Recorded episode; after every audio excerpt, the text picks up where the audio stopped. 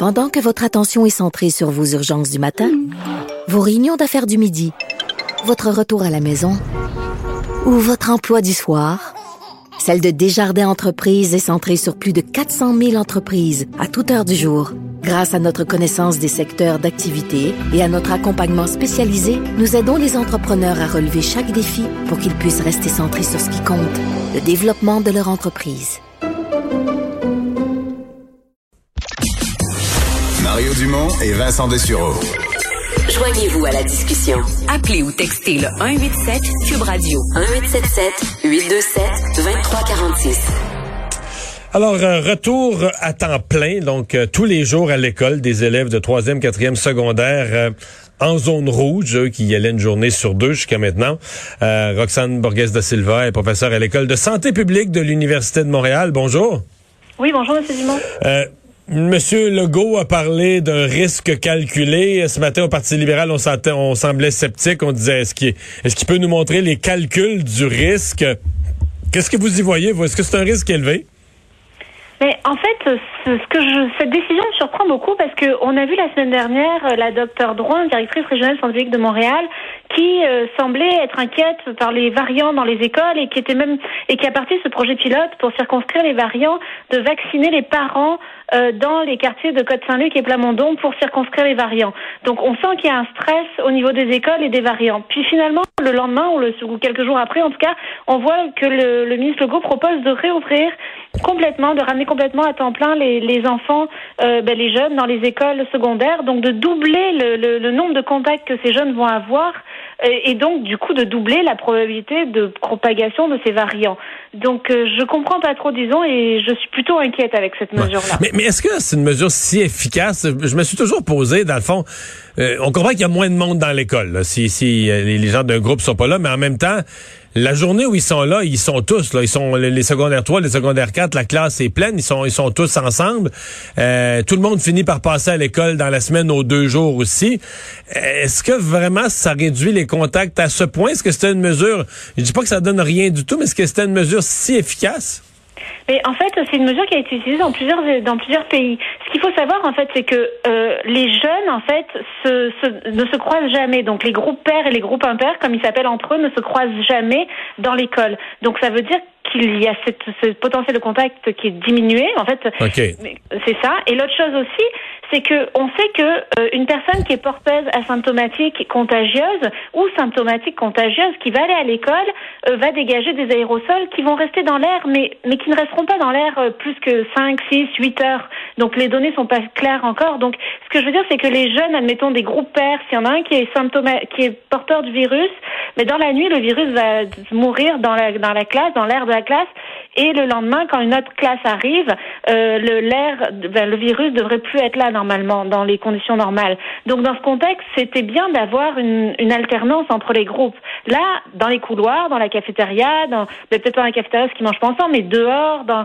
ils vont se croiser dans les autobus aussi. On va avoir plus de monde dans les autobus scolaires, donc il va y avoir plus de croisements moins de minimisation des contacts, donc plus, on ouvre une plus grande porte aux variants, disons. Ouais. Par contre, euh, ceux qui s'intéressent à l'éducation euh, semblent assez unanimes à dire, euh, point de vue éducation, point de vue réussite, on pose un geste qui risque d'être d'être heureux. comment vous balancez? Parce que j'entends des spécialistes de la santé publique qui disent, ouais, on a les deux côtés. On a le côté propagation du virus de la COVID-19, pas de l'autre côté santé globale des, des jeunes. Est-ce que nos jeunes vont bien? Comment vous vous balancez les deux? Mais en fait, ils ont raison. Les jeunes ont un très grand besoin de socialisation. C'est une période hyper importante dans la vie et ce besoin de socialisation est très grand. Mais je trouvais que dans le contexte de la Covid des variants, d'avoir cette alternance euh, était une espèce de solution de mitigation qui leur permettait du coup de, socialiser un jour sur deux, si je peux dire, et, et de et de moins sans trop, trop propager la Covid.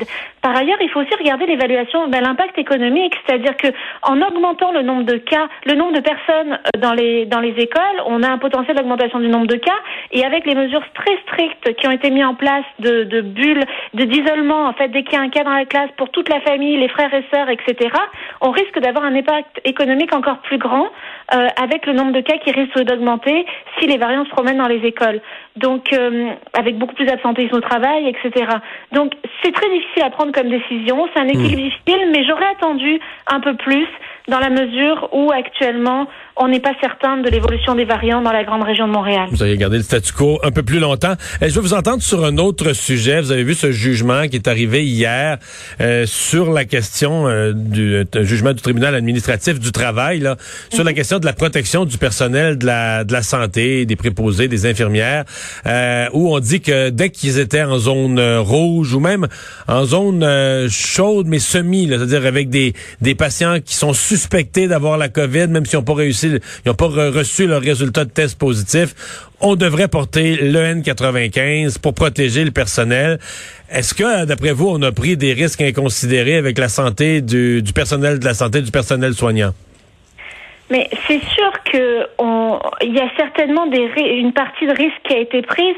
Euh, d'autant plus qu'en fait, euh, on, il y a plusieurs experts indépendants, mais que ce soit du Québec, du Canada ou du monde entier, qui euh, commençaient à reconnaître déjà la, la, la, contamination par aérosol, mais possible, la le possible, en fait, que ce soit possible de se faire contaminer par des aérosols, donc des, des, des petites particules qui restent en suspension dans l'air, et le seul le masque N95 est le plus, en fait, euh, le meilleur pour protéger contre ça.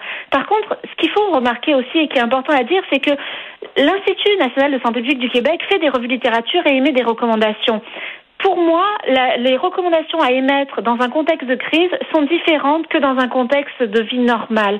Et je, je me questionne des fois à savoir si l'INSPQ a changé sa façon de travailler, c'est-à-dire que d'habitude, quand on a d'habitude quand on a un médicament qui fonctionne et qu'un nouveau médicament arrive sur le marché, on peut prendre du temps avant de vérifier. On, a le temps avant de vérifier si si on implante le nouveau médicament ou pas. Mais dans un contexte de crise où on commence à dès qu'on a le moindre doute sur une, une probabilité ou sur une possibilité de contamination, mais on applique le principe de précaution. Et je ne comprends pas en fait pourquoi on a tant attendu euh, au niveau de l'INSPQ pour appliquer le principe de précaution. Pourquoi on a eu des doutes et on a fonctionné comme si on était dans un contexte normal? C'est comme si les, stratégies n'ont pas évolué avec la crise. Madame Borghese da Silva, merci d'avoir été là. Je vous en prie. Au revoir. On s'arrête. Richard Martineau s'en vient.